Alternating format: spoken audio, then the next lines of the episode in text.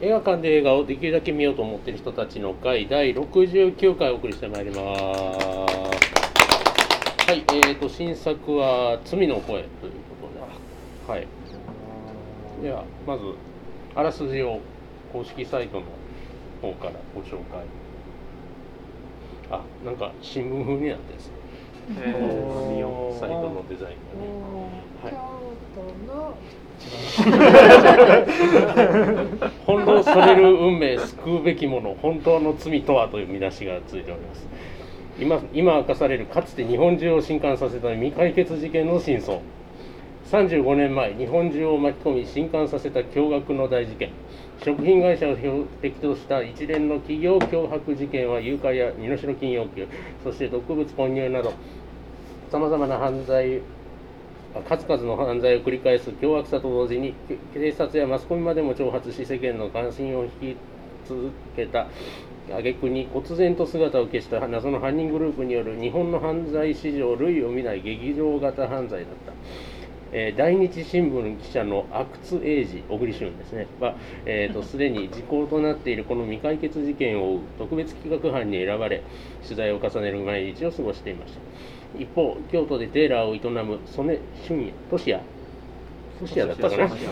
俊也だったね、えー星野源ですね。は、えー家族3人で幸せに暮らしていたがある日父の遺品の中に古いカセットテープを見つける見つける。京都の 俺の声や。それはあの未解決の大事件で犯人グループが身代金の受け渡しに使用した脅迫テープと全く同じ声だった。やがて運命に導かれるように2人は出会いある大きな決断へと向かう。正義とは何か罪とは何かえまだ続きます。事件の真相深淵に潜む、えー真実を新聞記者の阿久津と脅迫テープに声を利用され知らないうちに事件に関わってしまったと、えー、トシヤを含む3人の子供たち。昭和平成が幕を閉じ新時代が始まろうとしている。今35年の時を経てそれぞれの人生が激しく交錯し衝撃の真相が明らかになる。ああ長い。というお話でございますね。はい。えーえー、とでは、えーそんな映画にちなんで、えーこのコーナー参りましょう、はい。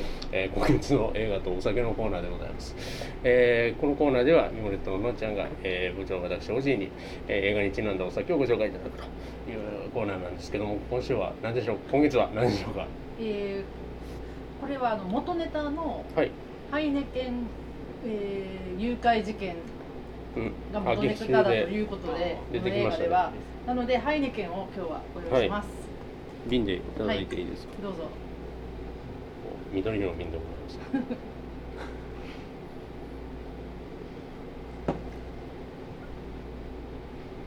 あさっぱりとしてる。ハイネケンですからね。何かを言えと言われても。あのあのあの犯人まあね狙われても仕方がないなと。か えーそうなんだそうなんだそんなもうこれは儲けてるやろと。これは儲けてるやん、うん。それは狙われますよね。狙われます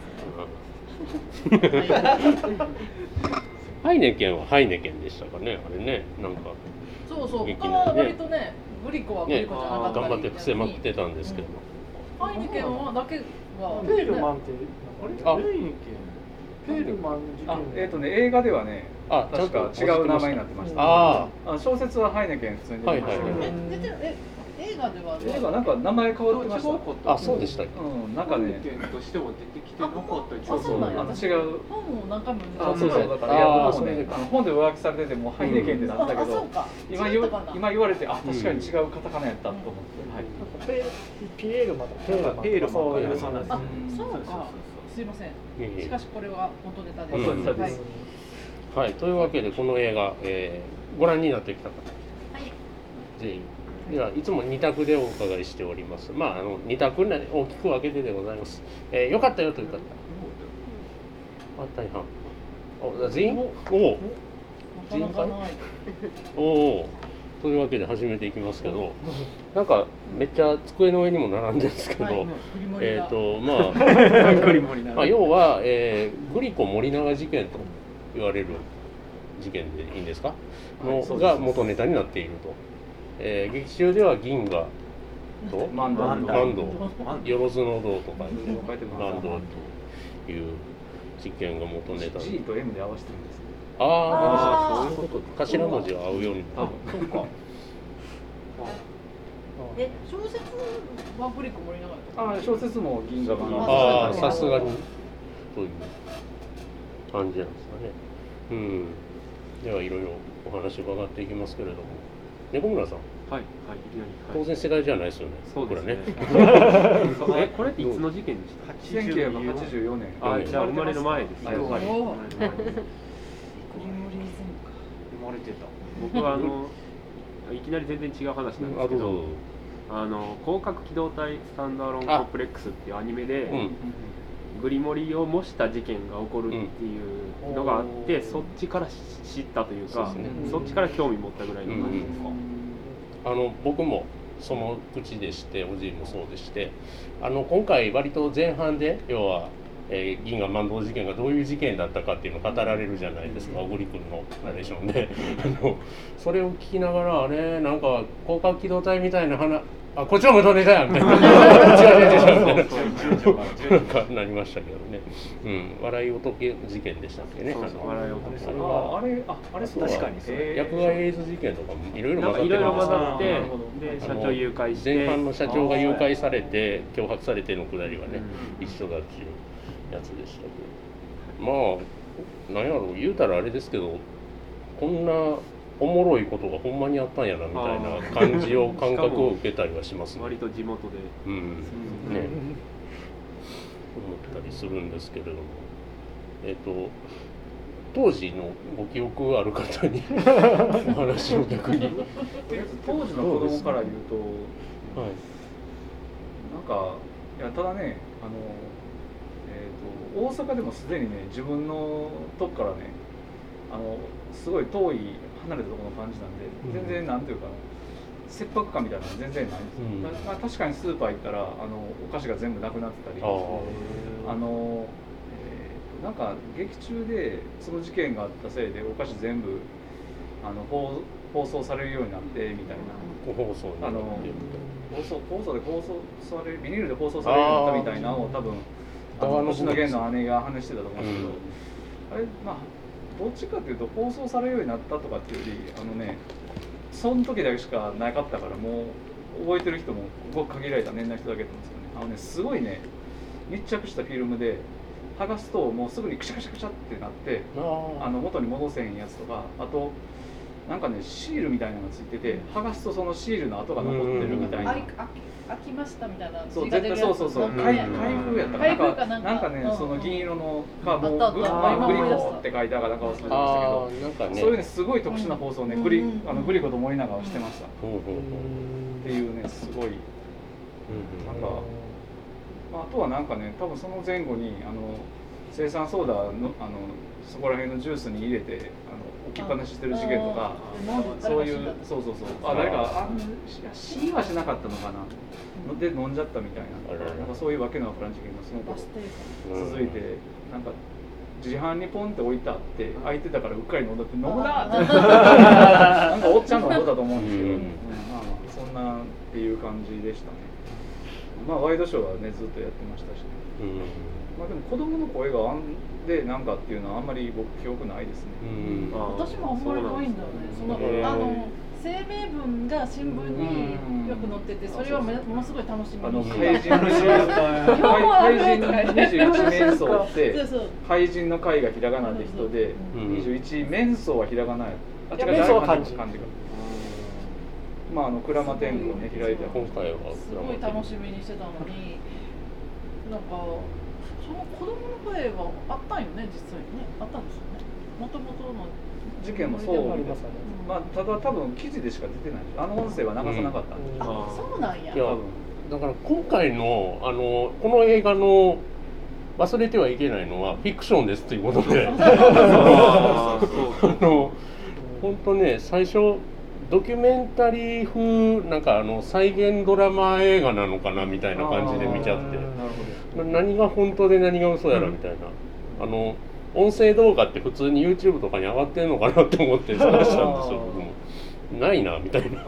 あないんやうんあれあれはだから、あのあの映画の映画の話をまとめるために、多分あれはほんまのやつやと多分捜査関係者とかは実際聞いてるんですよね多分声を。でただ公にはそんな流れなかったんかなっていうねでなんか最近23年前になんかうん。NHK の未解決事件のドキュメンタリーやってて、そこでそこでその音声テープの話はどうも出てるみたいです、うんうん音流れたかどうかわかんないですけど、まあでもそういうのテレビで見て子供の声流れてなん。かゾッとしたのは覚えてますー流れてる、うん。流れたのなん。かやっぱりすごいイメージに残る声というか、はいはいはいでしたね。さっきのみたいな声でしたやーだなもうもういいじゃん。多い多いうん。いや3回ぐらいこすっといた方がいいなん。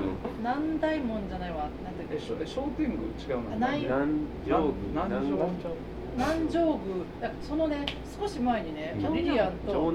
リリアンと中華食べに行ったやん、今日。あそこなんあそこのことがあそこら辺城南宮梅の写真撮りに行ったところ、違う違う。あのワインワイナリーに立東行く時に途中で降りた、うん。あの辺りやと思う。城南違うと思う。宮え嘘 ちその辺？え？そうやっだってただってさそあそこから位置はその辺ですよね。でも。うん。京京都から大津の方に行くルートってあうん。その辺そうやっいやいやいや聞いてまいりますけどそうでもなんか思っ全然思ってたよりめちゃくちゃ面白くてう。んあ確かに。あのねなんか僕あのね長い映画なのにああんまりこうその事件の話っていうのもあんまりこう頭に入ってなくて見に行った時、あのこう怒りとかなんかうん。あのあのあのシリーズ、うん。あの東宝で作ってるうん。あの感じの重たいとにかく重たい話かなとか思ってたんですけど。全然違いましたね。光とか。うん。全然違いました。私もそんな話だと思ったけど、全然違いました。で小説も私なんか読んでたけど小説はちょっとじょなんか余分なことがいっぱい書きすぎてなんかこう長いなって感じがするんだけど映画はもうそこはギュッとうまい感じでまとめててもう映画でいいっていう。原作新聞記者の方な。んです。よねそう神戸新聞ですね感覚の一つ。うんもっと多分原作だと本当にあの時代の戦後史みたいな話を総括しようとみたいな感じなんですけどそうだけどいやでもないよでもないあくまで小説小説は小説的な余分な部分が多いってことですか、でもなんか作家の人がなんかその新聞社に入ったのはなんか自分が小説家になりたいからその文章修行のために入ってるみたいなことをすごい何回も言ってたからうんそこはそういう小ずるい感じの人なんじゃないかな。って上司の人も私の知り合いで私とか言うやん、なんかあんまりいいように言うまさかそんな話が飛び出すとまあモデルとは限らないです、うん。まあそう。だねだからそのそのまあそうなんだけど。だからその小説としてもそのこうこれは絶対いけるっていう練りに練った感じはしてるかなとは思う てか文化部ってあんな扱いなんですかいやでも結構あれは新聞社内のリアルなんじゃないかなっていう気はしますあのなんかおい しおいしんぼのなので。あ完全に。あのあー令和の山岡四郎は送り込んで決まりやなとか思ったんですけど。なんだかんだ言って一番一番知り合いになる率が高いのが新聞社の文化部記者なんで、そううん。したりしてこんな人かなみたいな。でもやっぱ社会部とか報道をやりたいと思って記者になる人がうん。多いんでしょうね、まああのなんでしょうね。そういうメディア業界に関わりたいっていう人間があのジャーナリズムとかあんな忙しいところに行こうとか危なそうなとこ行こうって思わないですか？らね 知らんと行く人いるんかな、うん。いるかもしれへんな。今日お話えっと正松さんですか？この映画は。そうですね。あの本の方は結構やっぱり新聞記者の方が書かれてるんで、ジャーナリズム的な、うん。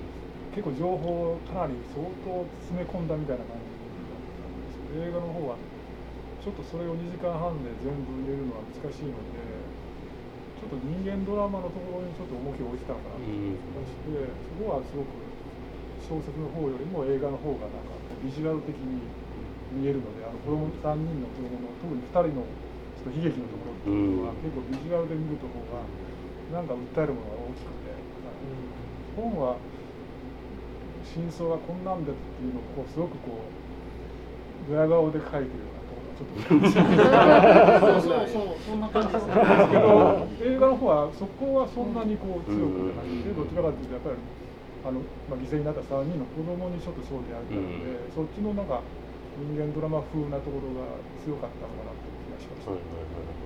やっぱり乃木うまいんだよいやうまいっすね。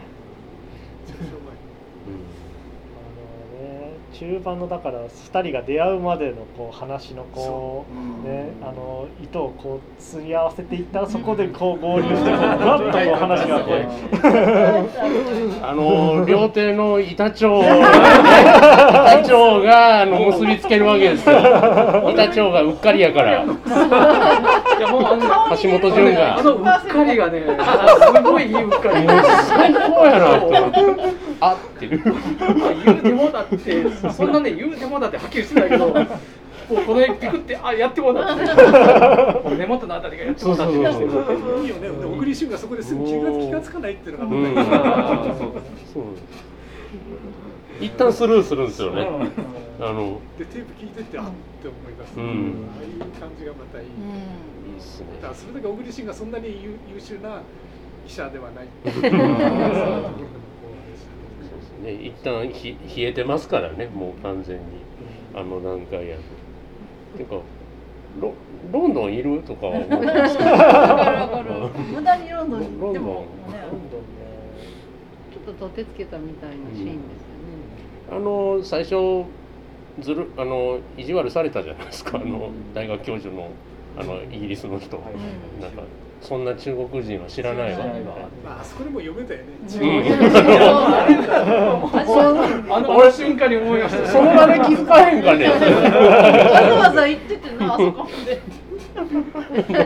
そんななんかえじゃあじゃあじゃあ日本人は日本人はみたいな。じゃあっていうのは言わねえかなとか思ったんですけど、まあ、それ言っちゃおしめようっていう話なんですけど。なんかその板長もそうなんですけどなんかいい顔のいいおっさんがいっぱい出てきてすごい楽しかったんですけど。なんかねあの京都のあの星野源のお父ちゃんの友達とか、うん。なんかあの辺とか、う日野翔平。とか。佐川光夫とさかそう。日野翔平とかいろいろ出ててこの並びやと佐川光夫出てこうへんかな。出てきた！みたいな。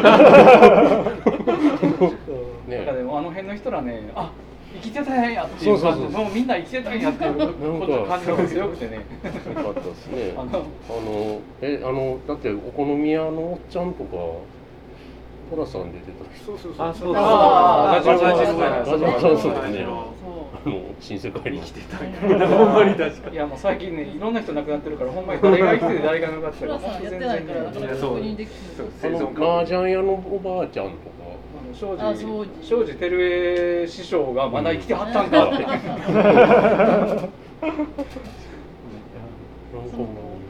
昔の日本映画のあの喜劇俳優の人がよく出てる芸人さんがよく出るみたいな感じの雰囲気でねおじさん。が出てるのあがなんかいい感じだうんな昔の東宝映画とかの あ確かに。なんかすごいいいなって思いましたねあの辺。なんか。あと動く狐目の男。ね。ねやっぱり生きてたみたいな 似てましたね。似てたよね。似顔絵にあれはなんか特殊メイクも足してはんやろいやあれは何か足してるんじゃないですか、何か足してるんじゃないですか。いやいやまあそんなやっぱりいたんやいやそんと思ったななんていうのほんまにスペシャルエフェクト的なメイクじゃないやろ。うけど、ちょっと似るようになんかしてるんじゃないですか、なんかあ活動家やなくてただのヤクザやったんやとか思ったりはしたんですけど。で狐目の男は結局名前とかよくわかんないですよね、なん。かいつのなんか間にか紛れ込む名字だけちらっと出てたんですか？ね釣りしてた。うん。いやでもいいたらなん。かねあの写真で見見たらゾワってしますよね、いたん。かって思うとやっぱりなん。か何とも言えない、ああいうところのこう発見発見っていうところが本当に面白いんだよね、うん。ああそうですね。はいなんかなんかとあんまり特殊になんかこうこうすごいひねってひねってじゃないけどとただこう見つけていくだけでどんどんこうそうそうそう。なんかあこんなパーツがっていうなんかッカーとかがいなくてねでこの映画の否定的にこのなんでそんなにほらこんなに分かるんだったら35年前に分かんなかったんだみたいな表をよく、まあ、うちのパンダさんがよく言うわけだけどでも35年経ったから言えるっていうのがあると思うんであの板長さんだってその当時だったらもういるわけだから、だから絶対ね喋らなかったと思うんだけど、その35年経って今だからもっとこう喋れるみたいなじってやっぱあると思う、で。そこにうまくこう行き当たっていくっていう、うんそういう過程とかね。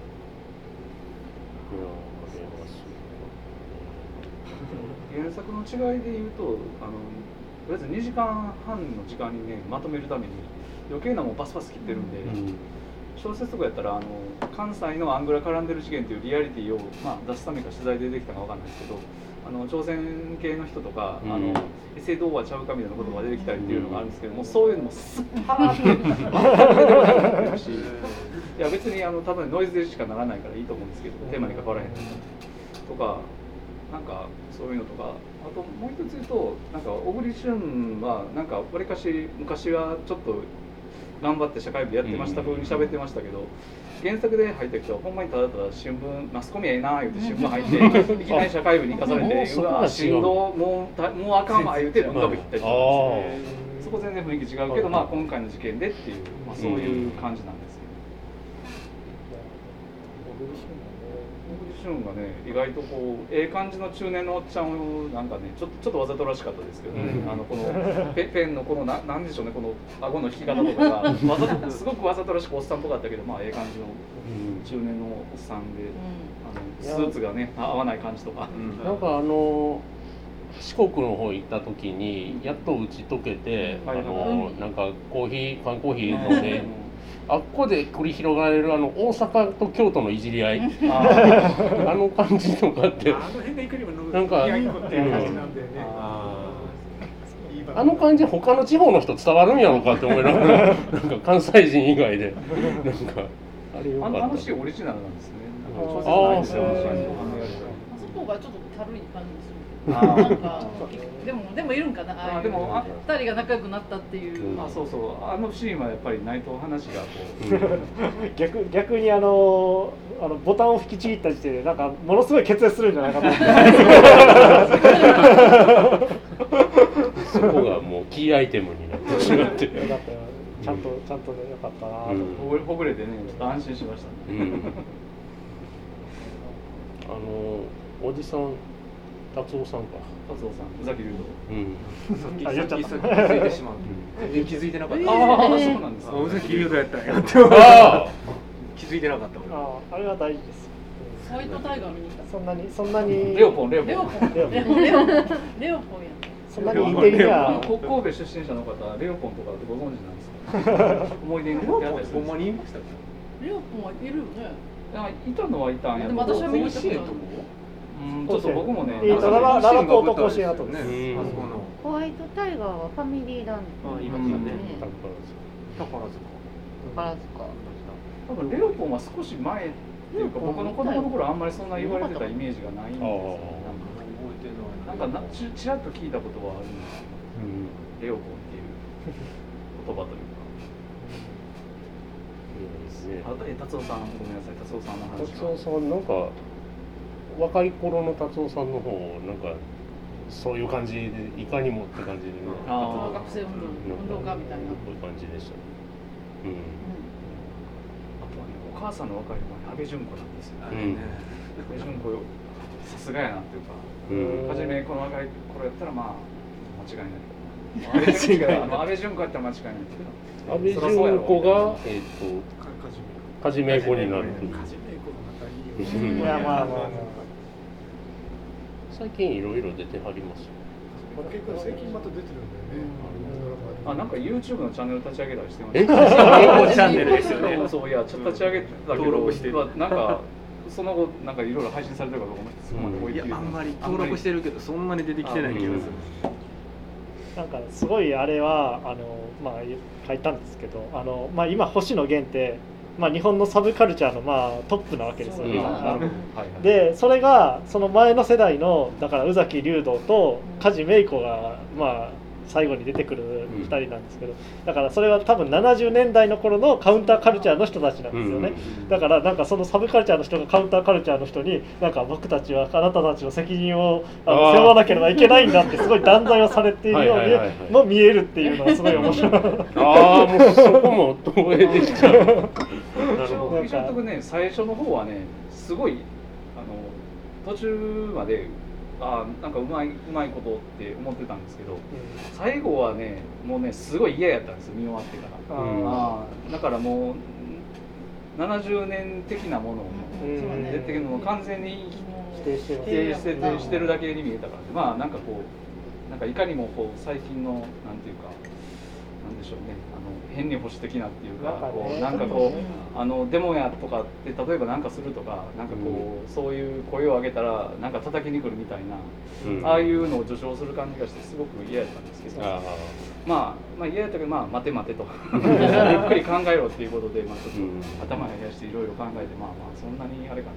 あれはあれは逆に言うと乃木さんの悪いところ感がちょっとあるんですよ、うん。なんか割とあの人は、えーとまあ、すごいもちろんうまいしめちゃくちゃすごいんですけど微妙に階級的なすごい感覚があるなっていうのはそれこそ逃げ恥の逃げ恥の脚本家ですけど、まあ、逃げ恥って言っちゃえば恋愛みたいなロマンティックイデオロギーなんか捨てて階級同士で引き継いだ方が幸せじゃんみたいな話なんで あのそういうふうに読めなくもないっていう感じがあるのでなんかちょっとそういうところがちょっとするなみたいなとうんころっていうのはすごくあの一個気になってんのがあの証券マンの OB みたいな話聞きに行くじゃないですか、はでなんか駅を言われるでしょ。あーはい。あああの赤坂から何駅先で。で行き着く先が国会議事堂でみたいな。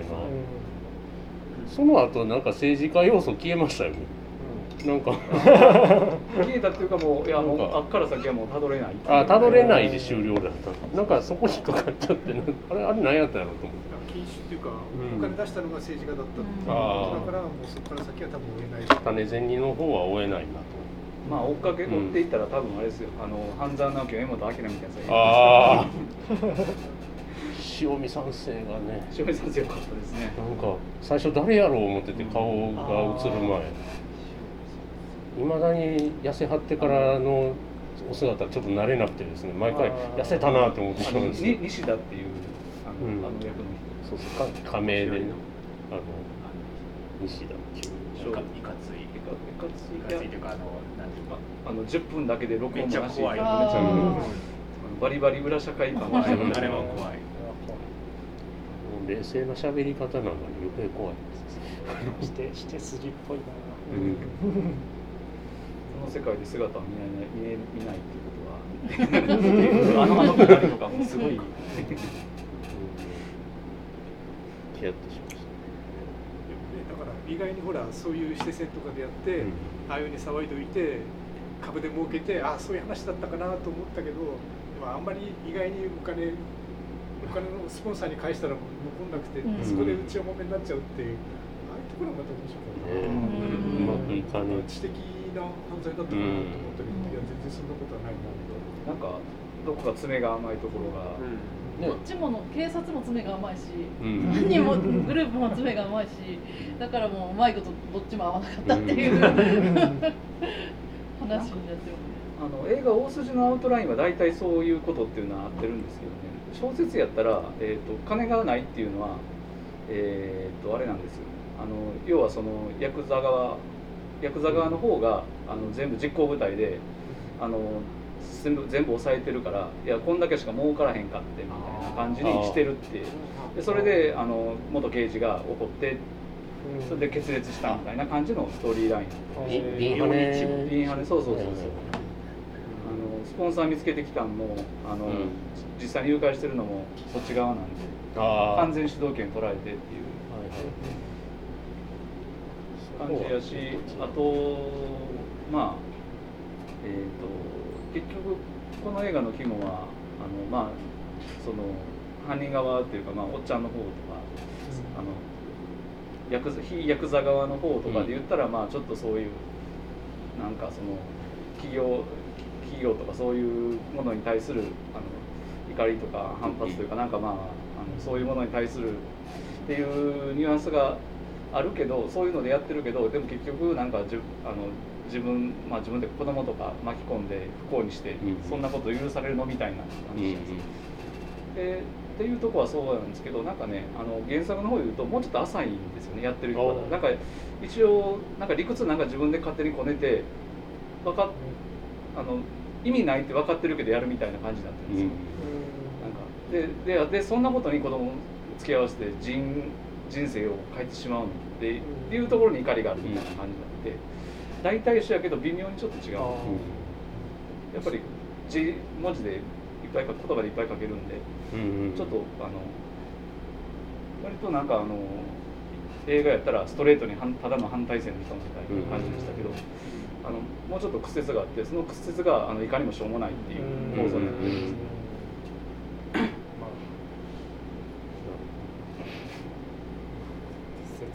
でおっちゃん最後姿消すんですよ。なんかね ネタバレじゃないですか。いやネタバレありの回ですから 今更ですよなんかその感じとかなんかあおし押し守の映画かなんかかなみたいな。なん。かネズジンパチみたいなみたいな。なんかまあ、ね、確かにね。思ったりしてます。あ名前が出てこないな。ネズチバスええっー、っとパト2パトツーの人のネズジンパチはえっとと名前名前が工藤じゃなくて。ホバじゃないですよね。いや小川一作ですえっと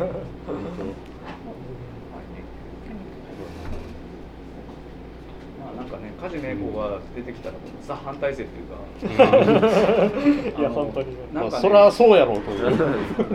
まあ別にそんな政府の人の役とか全くしてないんですけどなんかあまああのアイコンでそうあの人ずっと不良の役というか あの野良猫ロックから始まってあと助手サソリとか。なんかねその反対性的ななんか情念をね背負わされてたただのお母ちゃんで済むわけがないと思う。思ってた段階で。そうそうなんかねおかしいっていうか嫁なくばくもないだお母ちゃんだけで済むわけがないっていう。ななんで梶芽子なんやろ。う疑 疑問しかなかったっていう。あそあそこのラストあの初め。の、はいはいあそこのところ過去のところの話って、はい。あれ小説も原作もあるんですか、まあ原則もあります。一緒なんですね、じゃあそこは一緒ですね。あそうなんよ、ちなみに小説のお母さんはもっと元気で血吐いて倒れたけどあとは元気で 結構あの嫁姑問題で悩んでるって言ってます星野源それは怖いですよな流れあの嫁とあの姑ぶつかったら怖いですよ怖いな見かこと。恐ろしい。っていうか今正直そこまでなんか星野源がなんか母親に恨みを持つっていう理由も分かんないというか、うん。それこそなんか母親だって他人なんだからさ みたいな気持ちになんか結婚ぐらいしたら分かんだろうがよみたいな気持ちにならんでも ないという気もしないでもなかったですけど、だからあそこのその梶目ほど星野源とのあの辺のやり取りがいまいちあそこは乗れんかったうんところではあるんですよねなんか。まあどっちかというとあの滋賀の兄弟の方の話とかを知っちゃって自分自身よりはって感じなのかな。なんかそこもプラスでお母ちゃんにぶつけちゃったのかなみたいな、うん、ね目の前ですから全然違うじゃないですかもうあの弟の方と星野源を比べた時に。風貌が。すごいですねあれただあれあれただ中華料理であっても絶対同じ人物とは思わねえな大丈夫やってっていうあの変貌の仕方してたらっていう感じは、ね、結構可愛らしいお兄ちゃんじゃないですか、うん。あの気ぃつけた時は、あれがうん。ああなる 大変だよ、そうそう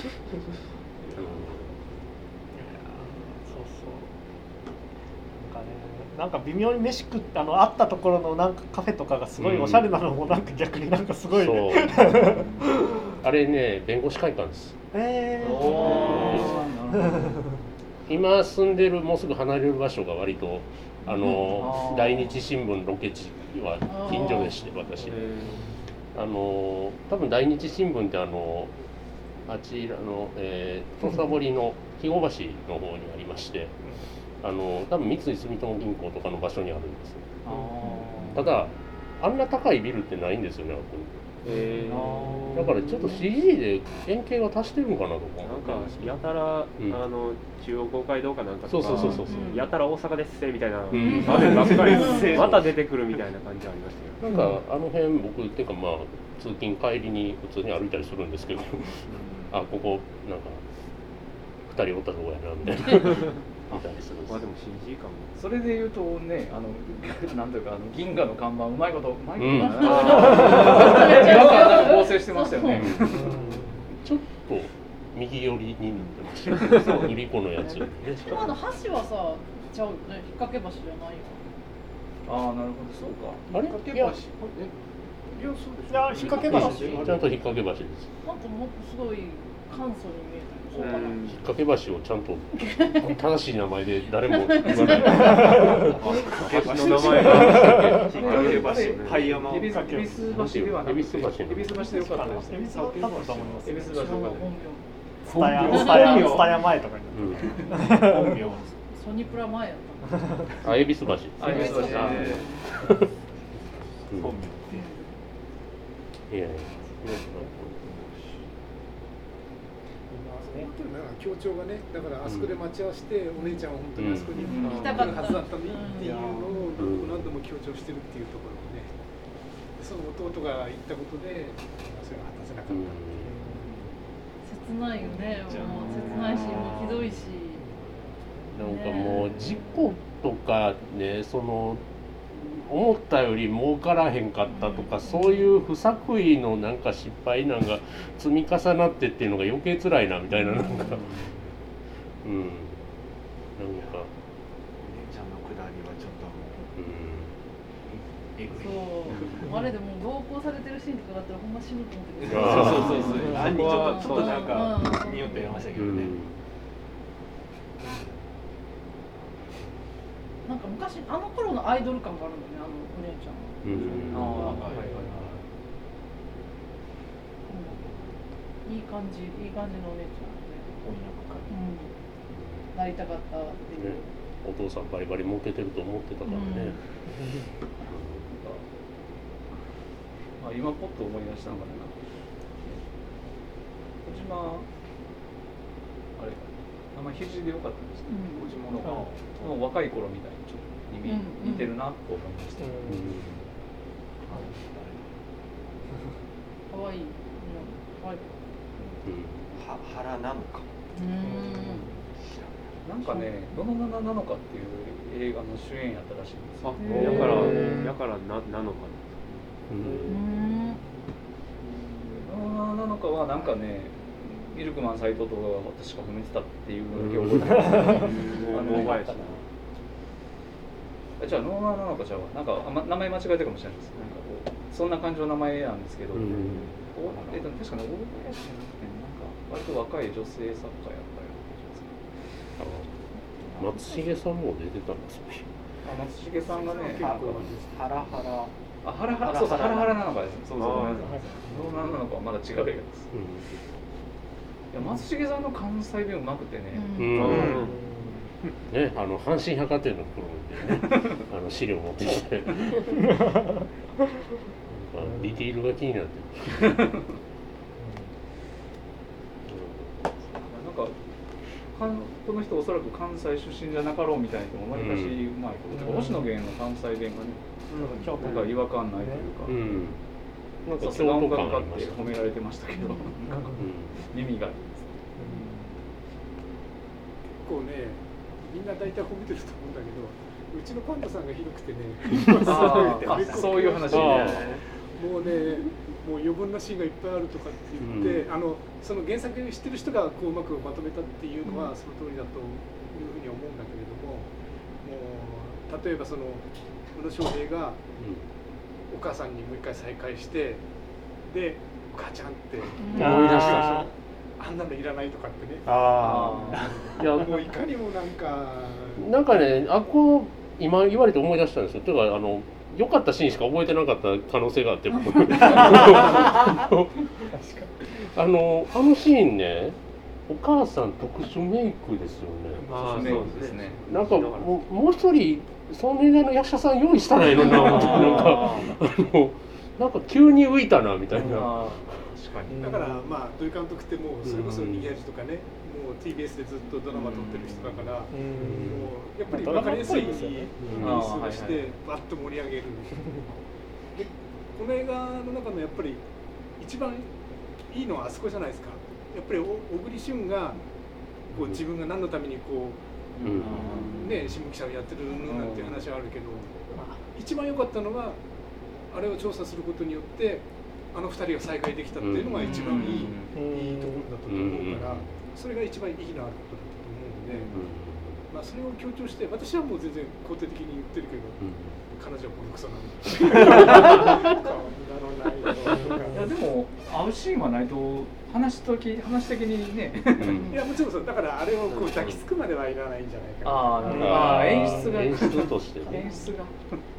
確かにパンダさんの好みではないんだろうなというのは思ったりするな。んかもうああいうシーンになると割となんていうかこうなんかこう自分の心の中でシャッターが降りて「ああはいはいはい」とか距離をあの距離を置いてしまってなんていう記憶に残さないみたいな作用が働いてるんですな。いやあ今なんであの辺記憶にないか思い出してあのレートショーで見たんですけど、腕時計をアラームを11時にセットしてて なんかもうラストの方でピーピーってなって あごめんなさいごめんなさいってなってしまってもう後半なんか気もそぞろになってしまって今思い出しました。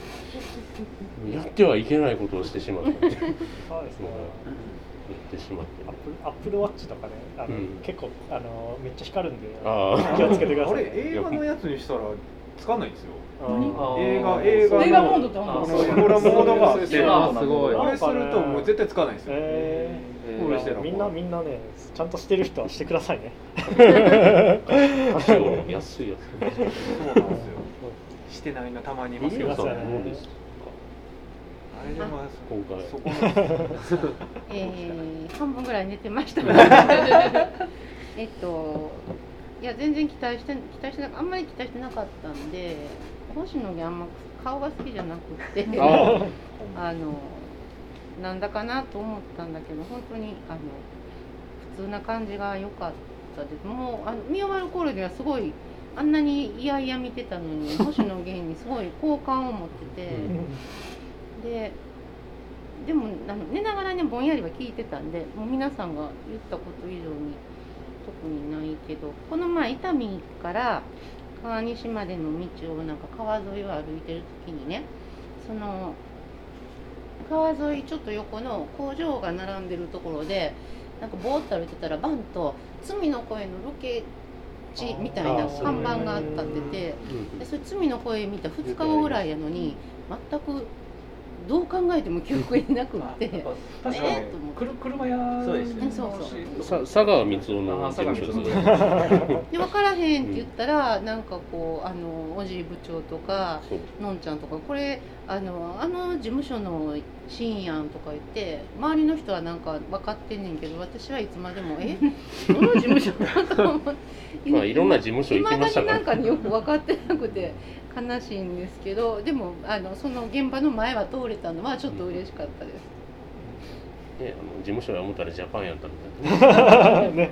ジャパンでしたね。ジャパンで。ジャパンだけで正式名称をちゃんと使ってるっていう。みんなねねジャパングリコとかめっちゃ伏せてんのにジャパンジャパンのままジあれはジャパンが使ってくださいって言ったのか。なャパンお金払ってる可能性あるよ。あそうじゃないのスポンサーとして。わざとあと今ってねあのああいうこう個人でやってるテイラーさん仕立て屋さんで、あー